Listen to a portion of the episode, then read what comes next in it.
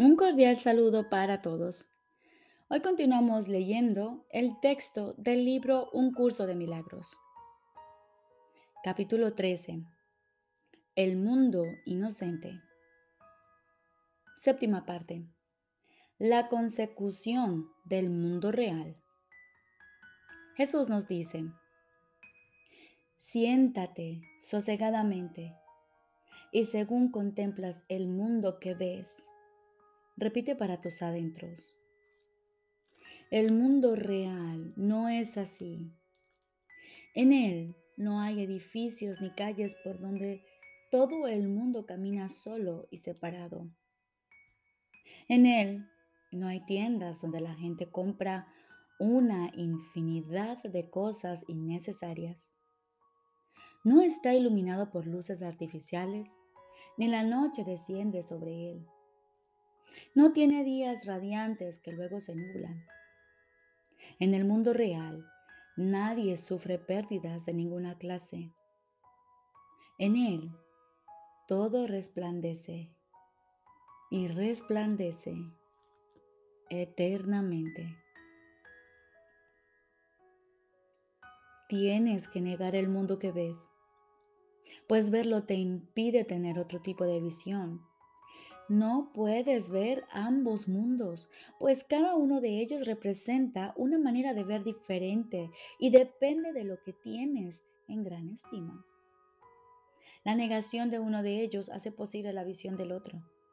Los dos no pueden ser verdad. No obstante, cualquiera de ellos te parecerá tan real como el valor que le atribuyas. Su poder, sin embargo, no es idéntico porque la verdadera atracción que ejercen sobre ti no es igual.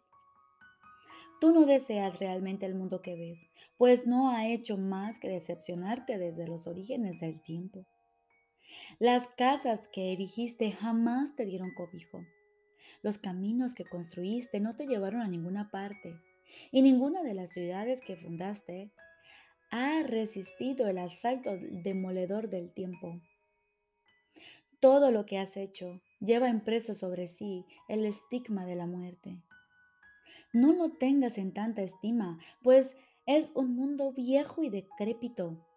incluso según lo construías, estaba ya listo para retornar al polvo. Este mundo doliente no tiene el poder de influenciar al mundo viviente en absoluto. Tú no puedes conferirle ese poder. Y si bien lo abandonas con tristeza, en él no puedes encontrar el camino que conduce más allá de él, hacia el otro mundo. El mundo real, por otra parte, tiene el poder de influenciarte incluso aquí, porque lo amas. Y lo que pides con amor vendrá a ti. El amor siempre responde, pues es incapaz de negar una petición de ayuda o de no oír los gritos de dolor que se elevan hasta él desde todos los rincones de este extraño mundo que construiste, pero que realmente no deseas.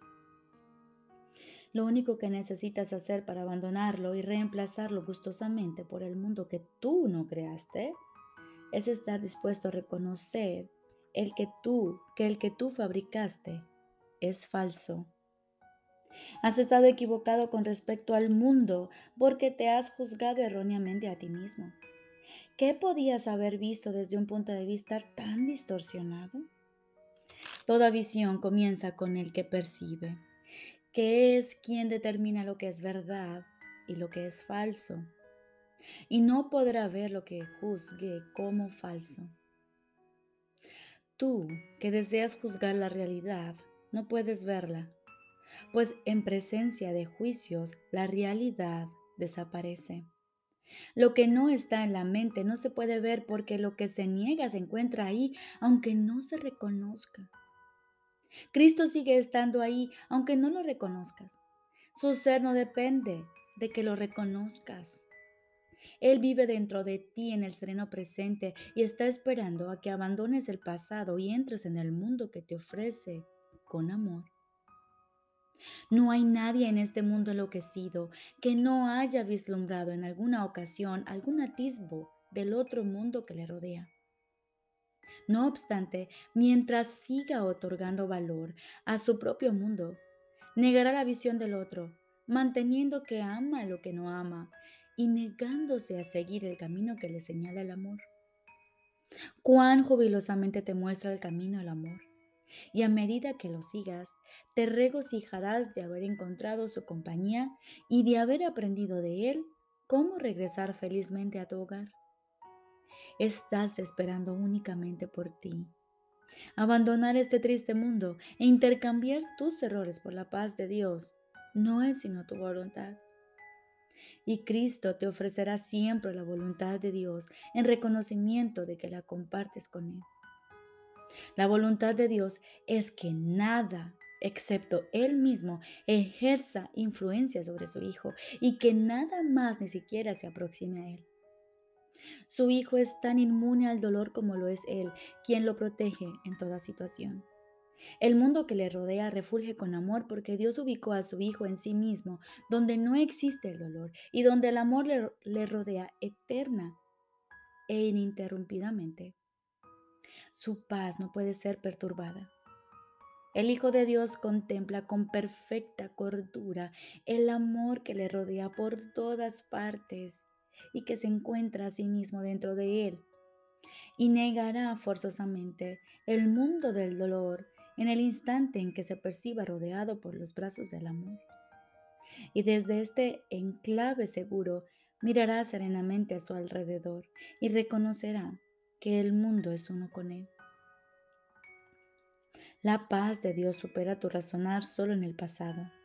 Sin embargo, está aquí y puedes entenderla ahora mismo. Dios ama a su Hijo eternamente y su Hijo le corresponde eternamente.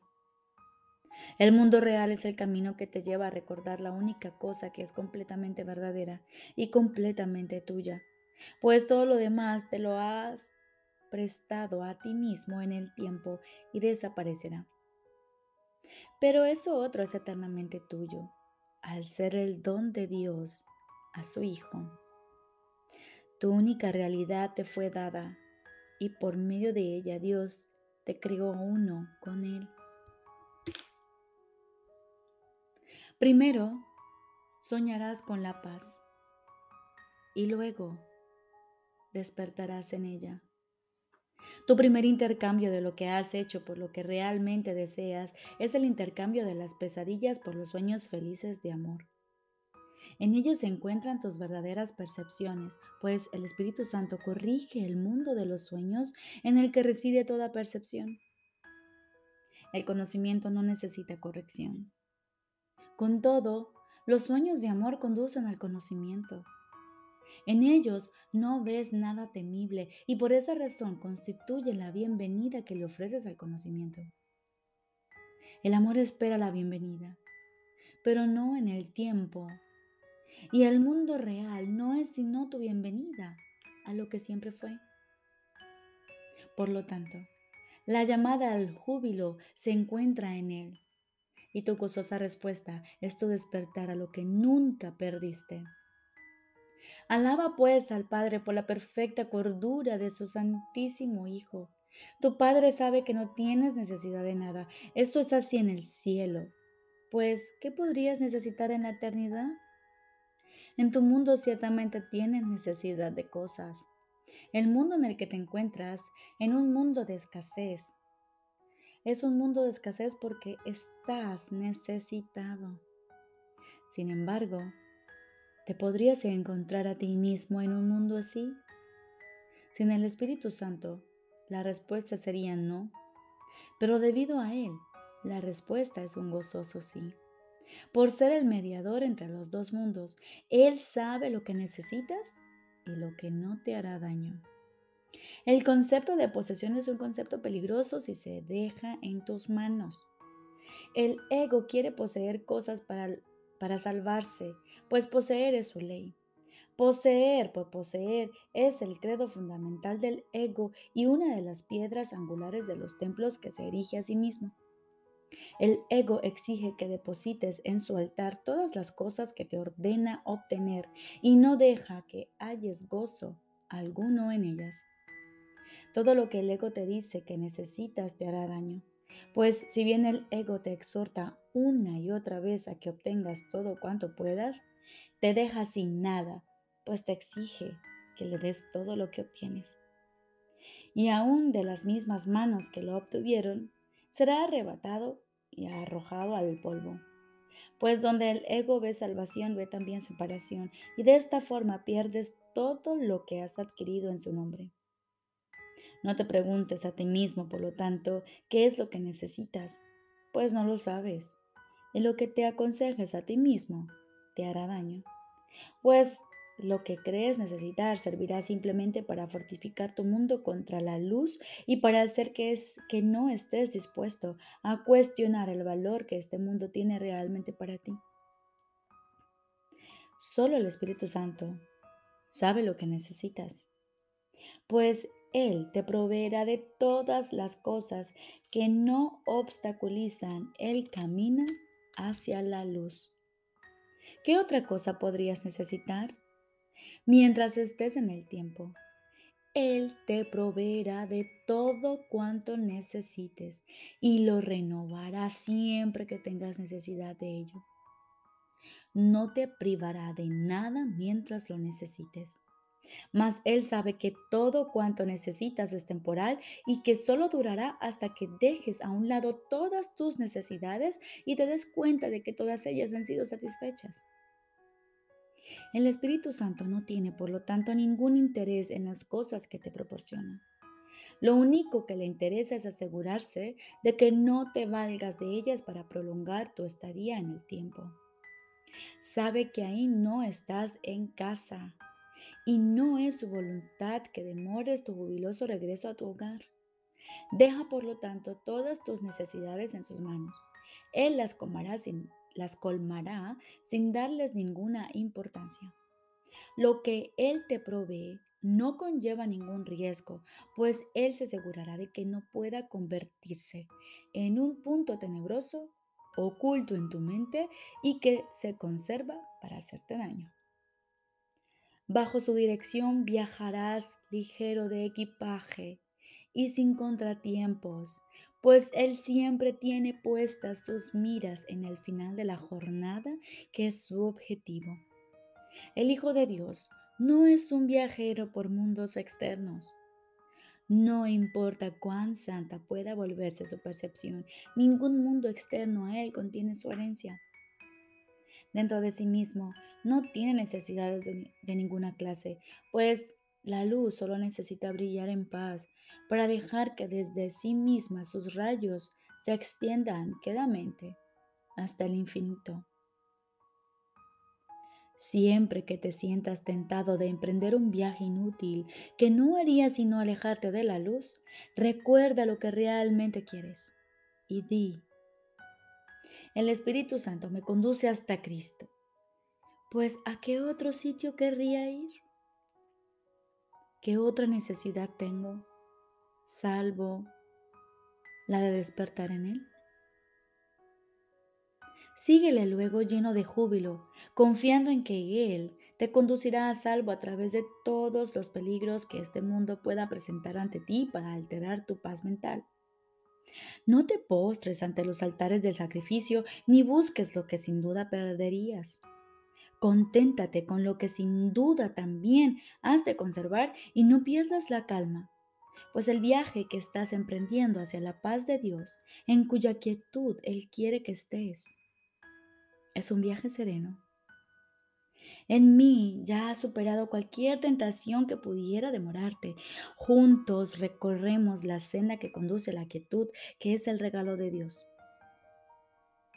tenme en gran estima, pues ¿qué otra cosa puedes necesitar sino a tus hermanos? Te devolveremos la paz mental que juntos tenemos que encontrar. El Espíritu Santo te enseñará cómo despertar a lo que nosotros somos y a lo que tú eres. Esa es la única necesidad real que hay que satisfacer en el tiempo. Salvarse del mundo consiste solo en eso.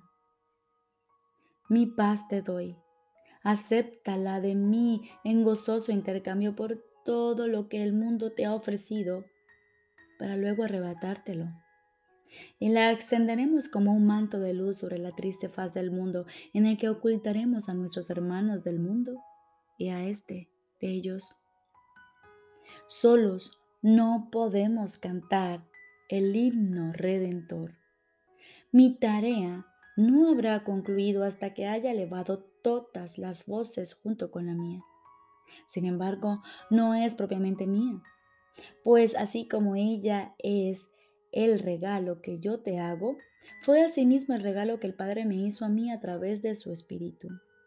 Su sonido se desvanecerá, perdón, su sonido desvanecerá toda aflicción de la mente del Santísimo Hijo de Dios, donde la aflicción no puede morar.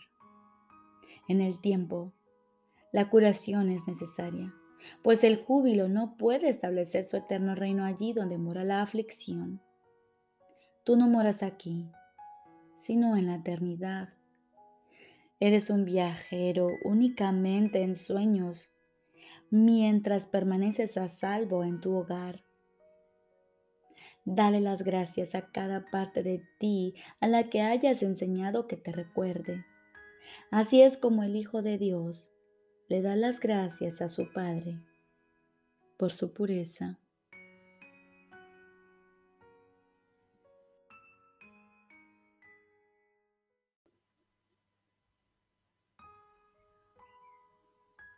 Ahora continuamos con el libro de ejercicios. Lección número 101. La voluntad de Dios para mí es perfecta felicidad.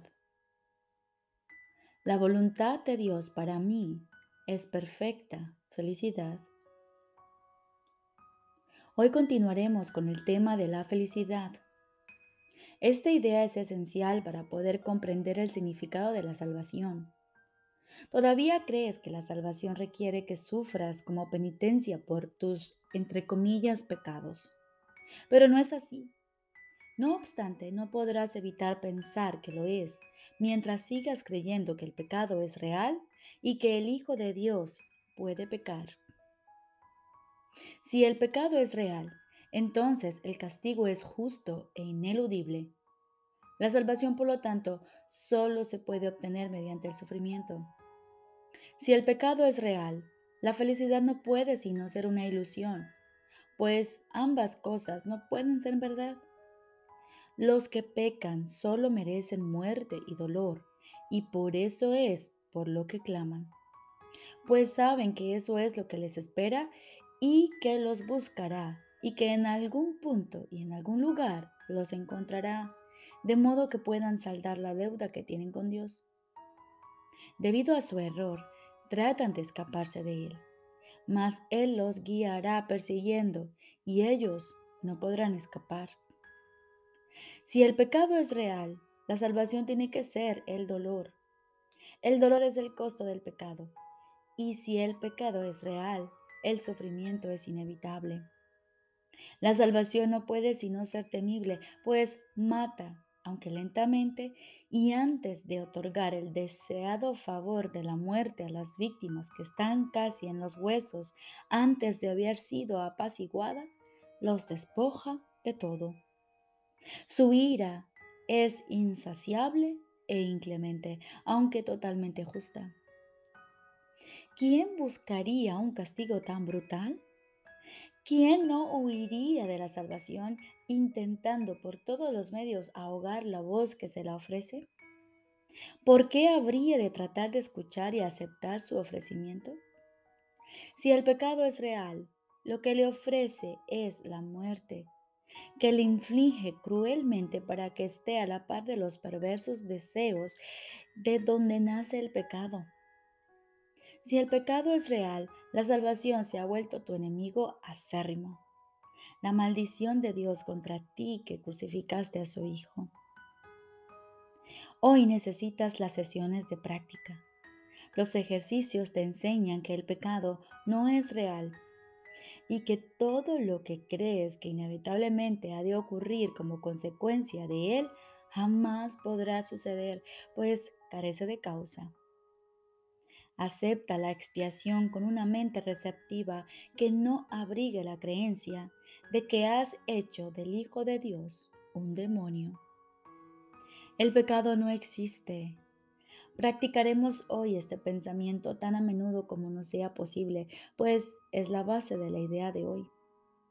La voluntad de Dios para ti es perfecta felicidad, toda vez que el pecado no existe y el sufrimiento no tiene causa. La dicha es justa y el dolor no es sino señal de que te has equivocado con respecto a ti mismo. No tengas miedo de la voluntad de Dios.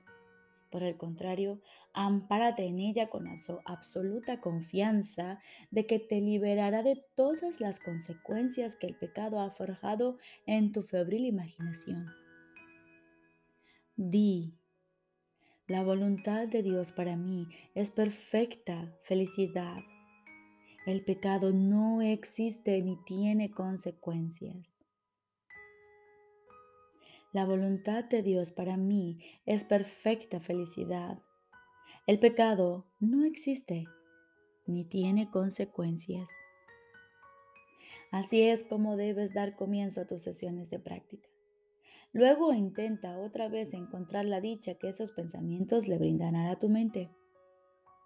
Da gustosamente estos cinco minutos para eliminar la pesada carga que te has echado encima al abrigar la demente creencia de que el pecado es real. Escápate hoy de la locura. Ya estás firmemente plantada en el camino que conduce a la libertad. Y ahora la idea de hoy te da alas para acelerar tu progreso y esperanza para que vayas aún más deprisa hacia la meta de paz que te aguarda. El pecado no existe. Recuerda esto hoy y repite en silencio tan a menudo como puedas. La voluntad de Dios para mí es perfecta felicidad. Esa es la verdad, pues el pecado no existe. Recordemos, lección número 101. La voluntad de Dios para mí es perfecta felicidad. Dedicaremos cinco minutos cada hora a pensar en esta idea y reflexionar en torno a ella y todos los beneficios que tenemos con ella.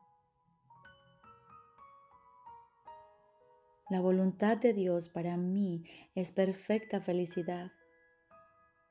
El pecado no existe ni tiene consecuencias.